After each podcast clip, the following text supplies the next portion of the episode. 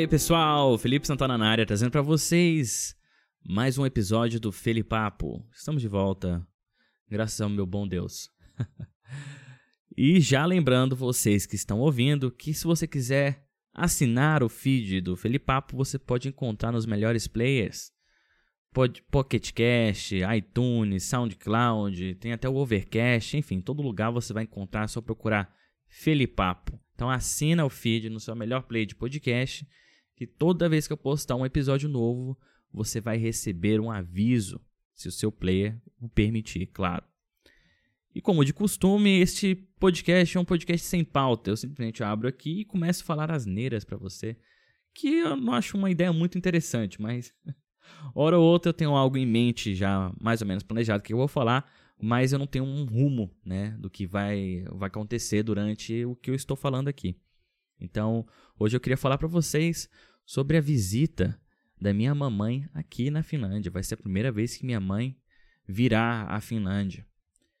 E eu vou explicar para vocês como isso aconteceu, por que, que isso aconteceu só agora. Eu tenho, como vocês sabem, eu moro há 10 anos aqui. E tudo isso. Mas, antes disso, eu tenho que contar para vocês o que está rolando aqui é, comigo aqui na Finlândia nesses últimos tempos. Como vocês sabem, ou quem não sabe ainda, quem não assiste meu canal no YouTube, eu pedi demissão do meu emprego. Trabalhava como diretor de arte numa emissora de TV. O nome da emissora era Yle. Ou então, Wiley. em inglês, mas o nome em finlandês era Yle. É uma emissora é, nacional, né? Tanto é que é financiada por impostos que o cidadão paga. Então, eu trabalhava como praticamente um servidor público. Eu trabalhava como diretor de arte da área de serviços online. Então, praticamente todos os serviços é, online, sites, aplicativos da empresa, eu tinha um dedinho ali envolvido. Então, o nosso grupo ali, nosso time, simplesmente é, criava esses aplicativos, esses serviços né, desde a parte de conceitualização até a parte de entrega, que é a parte de UI, UX e até a parte de arquitetura e coders também. Então, os códigos também toda a gente fazia. Então, trabalhei lá por dois anos e sete meses. Foi um, foram dois anos muito bons para mim, porque eu pude conhecer é, como trabalhar numa grande empresa, né, padrão Nokia. Né, Nokia é uma empresa finlandesa pude conhecer como é trabalhar dentro de uma empresa gigantosma dentro da Finlândia. E, claro, trabalhar com os finlandeses, fazendo serviço para finlandeses. Pra, se você não sabe ainda, eu moro na Finlândia. E esse foi um grande, né, um grande é, ponto decisivo quando eu me mudei para a Finlândia. Foi que eu tive que aprender o idioma finlandês porque a minha intenção era morar aqui. E morando aqui você se vira muito bem com o inglês, mas com certeza Sabendo falar a língua local, isso te abre muito mais portas, porque foi isso que aconteceu comigo.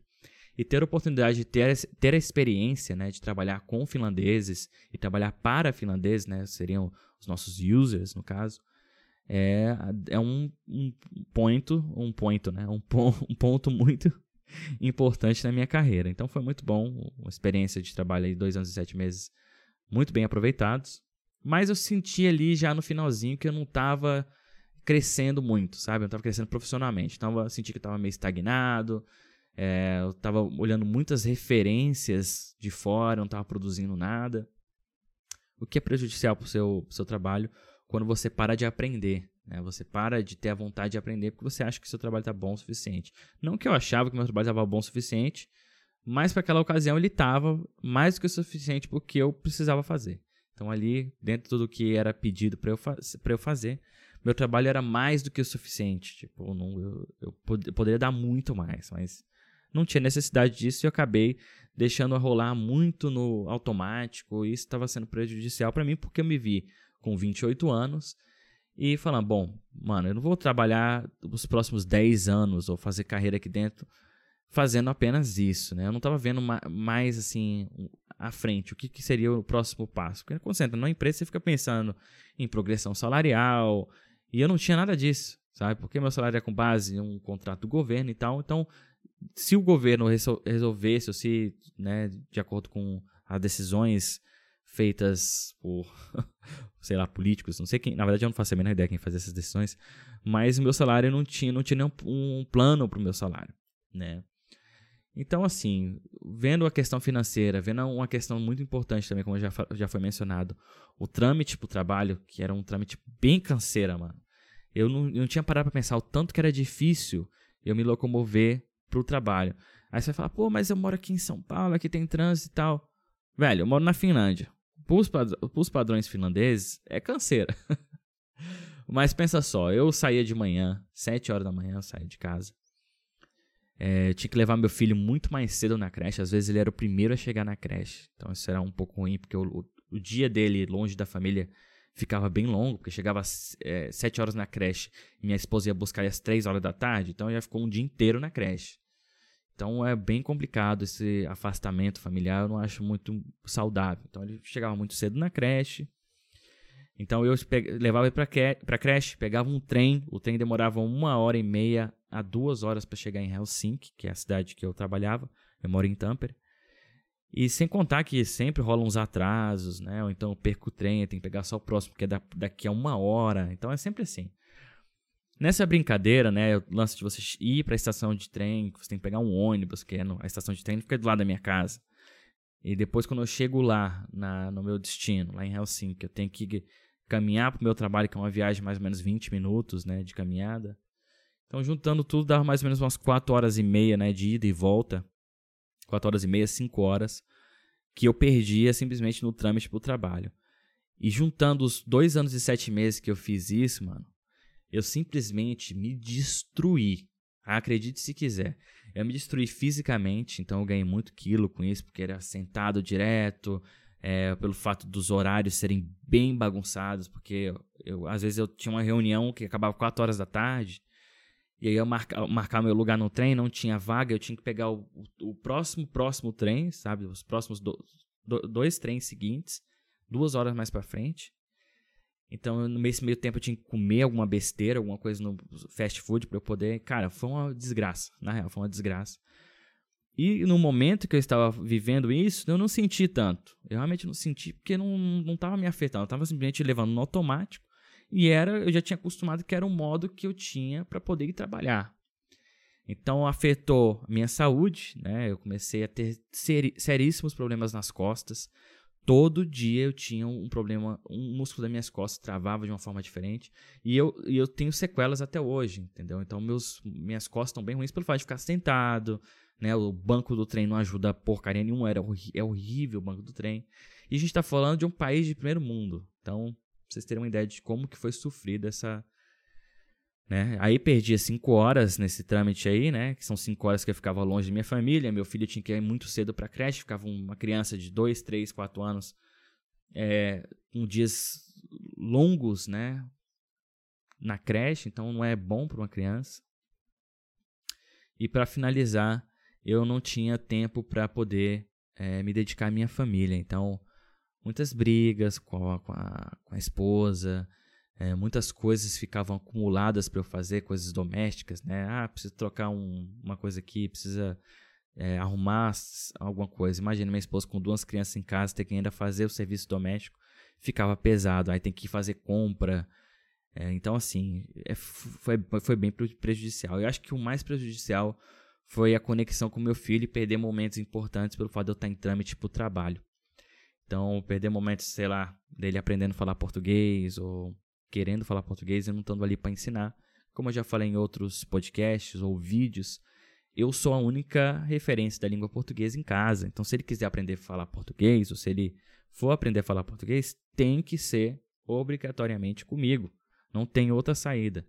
E esse vínculo que ele tem, que ele terá ou que ele já tem com a língua portuguesa é o único que ele vai ter com a minha família brasileira. Então imagina, minha mãe não fala finlandês, minha mãe não fala inglês, praticamente ninguém da minha família fala inglês, tirando alguns casos específicos, meu irmão, meus primos, mas o pessoal mais velho simplesmente não fala. E finlandês, muito menos, né? Então, é, meu filho não teria nenhuma forma, ou não tem é, nenhuma forma de comunicar com a minha família, com a família dele brasileira. Que é ruim, cara. Se parar pra pensar, é um pouco assustador isso, sabe? Caso aconteça, se Deus quiser não vai acontecer não, mas caso aconteça alguma coisa ruim, né? Minha, minha mãe não tem nem como, meus, minha família brasileira não tem nem como se comunicar, né, com eles, a não ser por um tradutor, saca? Então, assim, é, é bem assustador. Então, esse vínculo com a língua é muito importante. Não tem como fugir disso e eu per tava perdendo isso. Então, já contextualizei vocês do que estava acontecendo. Estava nesse processo aí, pedi demissão. Eu, não, eu, como eu falei, eu fiz um vídeo contando as minhas metas e tal. E a minha meta principal seria realmente focar na minha saúde, retomar a minha saúde, né? comer melhor, ter mais tempo para praticar exercício físico, perder peso, tudo isso relacionado ao tempo que eu não tinha, né? E segundo, também focar na minha família, dar mais tempo para os meus filhos, para a esposa, fazer mais coisas, mais atividades juntos. Né? Nesse, nesse meu tempo a gente está se comunicando em português, está aprendendo português. Então é uma situação de win-win, né? Ganho-ganho. então é uma situação muito boa. E sem contar o crescimento profissional, tudo isso. Então pedi demissão do emprego, visando tudo isso, e entrei num novo emprego como senior designer novo emprego, a empresa se chama Futurice, né, ou Futurize, e é uma empresa, cara, excelente. É uma empresa de consultoria, é uma empresa de, de tecnologia e é uma empresa de design. Então, tudo isso numa coisa só. E é uma empresa que tem filiais no mundo inteiro. E recentemente estive na Suécia por conta da empresa, fui fazer um workshop lá. Então, assim, é, em termos de crescimento profissional, eu já estou ganhando, estou um mês na empresa. Então, em termos de crescimento profissional, eu posso garantir para vocês que eu aprendi muita coisa nesse curto espaço de tempo é, que eu não aprendi nos últimos dois anos e sete meses na, na outra empresa. Então, assim, está sendo uma experiência nova, está sendo uma experiência muito empolgante, eu diria, mas é uma experiência também um pouco estressante, porque eu estou entrando numa nova empresa, tenho um estágio probatório também ali. Então você fica com medo de fazer alguma besteira e tudo, não se adaptar legal. Mas eu já tô meio que perdendo esse medo, porque eu tô me sentindo que tô me adaptando até mais do que o normal, sabe? Porque vários fatores. Primeiro que eu já conhecia gente que trabalhava lá, então foi fácil de, de já fazer amizade com outras pessoas, né? Porque você já tem um amigo em comum, já faz uma conexão com o restante, né? E um outro fator importante é que eu já entrei em projetos em andamento, então eu não tive que provar num projeto que eu entrei agora e vou ter que mostrar. Não, o projeto já estava em andamento. E eu tenho que simplesmente começar daqui. E eu tenho que sim, simplesmente me mostrar capaz de assumir um projeto gigante. E é isso que eu tenho feito. E já tive uma sessão de feedback. Tem sido. Eles estão gostando muito. Então, até aí, tudo, tudo as minhas mil maravilhas. Em questão salarial, não tenho nem o que reclamar. Meu salário é excelente. É, eu acho que eu, eu, eu sinto que eu sou pago suficientemente bem para o que eu faço, entendeu? Às vezes você fica. Dependendo do trabalho que você faz, por exemplo, no último trabalho, eu recebi um salário moderado, eu diria, mas eu não sentia que, que o meu salário era. Ele era suficiente para o que eu fazia, mas eu sentia que eu estava recebendo demais porque eu estava fazendo. Apesar de não estar recebendo demais, mas eu sentia porque o que era exigido de mim, eu não senti que era tudo que eu podia dar. Então hoje eu sinto um, um certo balanço, né? De que o, o, que eu faço realmente tem um valor, né? E eu estou sendo bem pago por isso. Sem contar que eu tenho vários benefícios e tal. Então, assim, eu estou muito feliz com o que está acontecendo nessa fase da minha, da minha vida agora. Tem uma fase de crescimento profissional e eu tenho que focar bastante nisso. Mas também a nova empresa me dá uma possibilidade mágica, acredite se quiser, de focar em projetos paralelos, como o meu canal do YouTube, meus podcasts. E é uma coisa que eu, eu é tipo um sonho se tornando realidade. Então a empresa me dá a oportunidade de eu fazer isso também, né? É, falar abertamente, comunicar tudo o que está acontecendo. Porque, querendo ou não, é uma publicidade para a empresa que eu trabalho. Mas é, é uma, eles sabem que isso tem um retorno positivo para o pro, pro profissional. Então, eu estou muito feliz com o que está acontecendo agora. Ainda estou naquele aquele, aquela fase de namorico com a empresa, então tá tudo às mil maravilhas. Vamos ver quando a situação apertar mais para frente. Que eu tenho certeza que vai, vai apertar, os projetos vão ficando mais difíceis, claro. E eu acho que isso que é importante do trabalho, você procurar desafios ainda maiores. Então eu estou ainda no começo disso e o que eu posso falar para vocês, as minhas experiências iniciais é isso. Bom, vamos mudar de assunto. Agora eu queria falar da minha mamãe, que está vindo para a Finlândia. Como vocês sabem, eu moro na Finlândia há 10 anos. Mudei para cá em 2008, né? Eu vim a passeio, curti, fiquei três meses e tive que voltar ao Brasil. Nesse meio tempo conheci a minha patroa, já contei isso num, num podcast anterior. É, nos conhecemos, fomos para o Brasil, nos casamos no Brasil e voltamos para para a Finlândia em 2009 para morar de vez. Então, diria que eu tenho nove anos de Finlândia, exatos nove anos, mas eu já, conheço, já, já estive na Finlândia desde 2008. E assim, quando eu vim para a Finlândia, eu vim com meu irmão. Nesse tempo todo que eu vim para que eu estive aqui, foi pauleira, mano. Foi correria, né, para poder conseguir alguma coisa da vida. Eu, nada foi dado para mim de, de bandeja, simplesmente eu, eu tive que correr atrás. E eu nunca me senti confortável de estar de tá numa posição de chamar minha mãe pra cá, sabe? Pra minha mãe, sei lá, vir pra cá e ver o perrengue que eu tava passando. Então nunca foi uma situação 100% confortável. E um, um diferencial é, absurdo, apesar de hoje eu não poder, não ter espaço suficiente na minha casa para receber família e tal, essas coisas, amigos e tal. Mas hoje eu posso, financeiramente falando, dar uma experiência agradável aqui na Finlândia. Levar minha mãe para comer num restaurante, levar o pessoal para conhecer, um pessoal fazer um, conhecer a cidade, os pontos turísticos e tal né? tem um carro para isso e tal. Então, assim, querendo ou não, isso é um, é um diferencial, sabe? Eu queria trazer minha mãe pra cá e ficar esmolando pra ela, mãe, tipo, eu não tenho dinheiro pra gente fazer nada, sabe? Então, assim, isso é um diferencial e essa é uma fase da minha vida. Né? Os últimos cinco anos, a minha, minha situação financeira foi de estudante pé rapado para um profissional, né? Um, um profissional sênior, né? Entrei como diretor de arte, depois sênior. Então, hoje, posso dizer que eu, a gente está né, com uma situação financeira equilibrada para poder brincar um pouco mais, né? Poder curtir um pouco mais a vida. Então, assim, é, é um pouco ruim esse lance de, de não, minha mãe não ter vindo aqui antes, não ter vindo, não ter não conhecido a Finlândia ou conhecido o país dos netos dela. Mas eu acho que as, o momento não foi propício para isso, sabe? Eu acho que realmente para vir para cá, é uma viagem longa, é uma viagem demorada, é uma viagem caríssima. E vir para cá e, e ser desperdiçado, eu não acho que é um bom investimento. Então, assim, a gente foi ao Brasil algumas vezes, né? eu e minha esposa várias vezes, mas com meu filho a gente foi só uma vez e minha filha fez um aninho agora, então a gente não foi ao Brasil ainda, no último ano. Mas é um pouco complicado, seria mais fácil né, a gente ir para o Brasil para eles conhecerem, mas minha mãe não conhece a Finlândia não conhece onde eu moro, não conhece a cultura dos netos dela. E eu acho que é importante essa, essa fase de a gente poder apresentar isso também. Então, minha mãe está vindo para cá em agosto. Então, eu vou tirar umas férias aí em agosto para poder fazer isso. E provavelmente nós vamos a Portugal também. Passar uns cinco dias em Portugal, que minha mãe fará escala em Portugal. E ela resolveu ficar cinco dias lá em Portugal. Então, a gente vamos tentar juntar o útil ao agradável e conhecer Portugal também, Lisboa, no caso, que eu não conheço ver se a gente consegue juntar aí duas coisinhas numa só. Então, é, é isso. Minha mãe tá vindo pra cá. Eu tô bem curioso para saber o que, que. Tô já planejando assim o que seria interessante fazer. Mas eu acho que o que a gente pode tirar disso aí é que, pelo fato de minha mãe estar tá vindo para cá como sendo uma brasileira a primeira vez, né?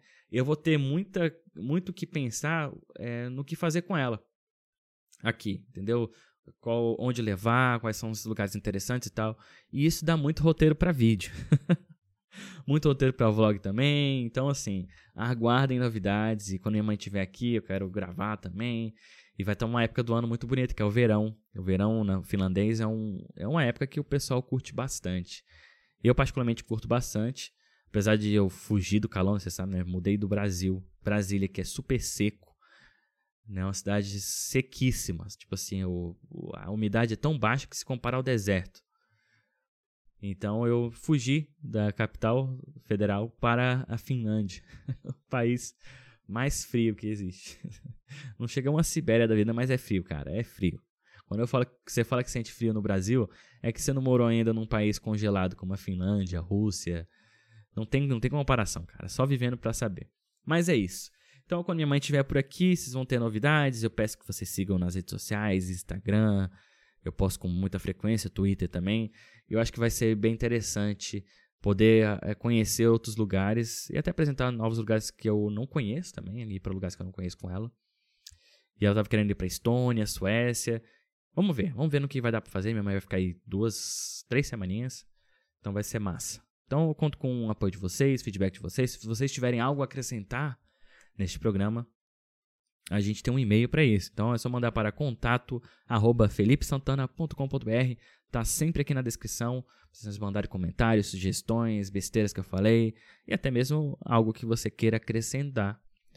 Eu vou estar recebendo. Lembra de colocar o assunto Felipapo, tudo em caixa alta. Felipapo, que ajuda a filtrar, porque eu recebo muitas outras coisas nesse e-mail também, então mande aí certinho, beleza? Eu espero que vocês tenham gostado desse episódio um pouquinho mais longo que o normal, mas é só para marcar a volta do Felipapo. Cara, eu, esse ano eu quero fazer isso periódico, uma vez por semana, e vocês vão me ajudar com isso, beleza? Então, o próximo episódio, quem sabe a gente já define um dia da semana e formas de, de fazer a pauta colaborativa, onde eu posso convidar outras pessoas ou até mesmo ouvir sugestões de vocês e a gente poder definir um, uma pauta toda semana, beleza? Então é isso, eu vou ficando por aqui, espero que tenham gostado, um forte abraço e até mais. Tchau, tchau, galera. Fui.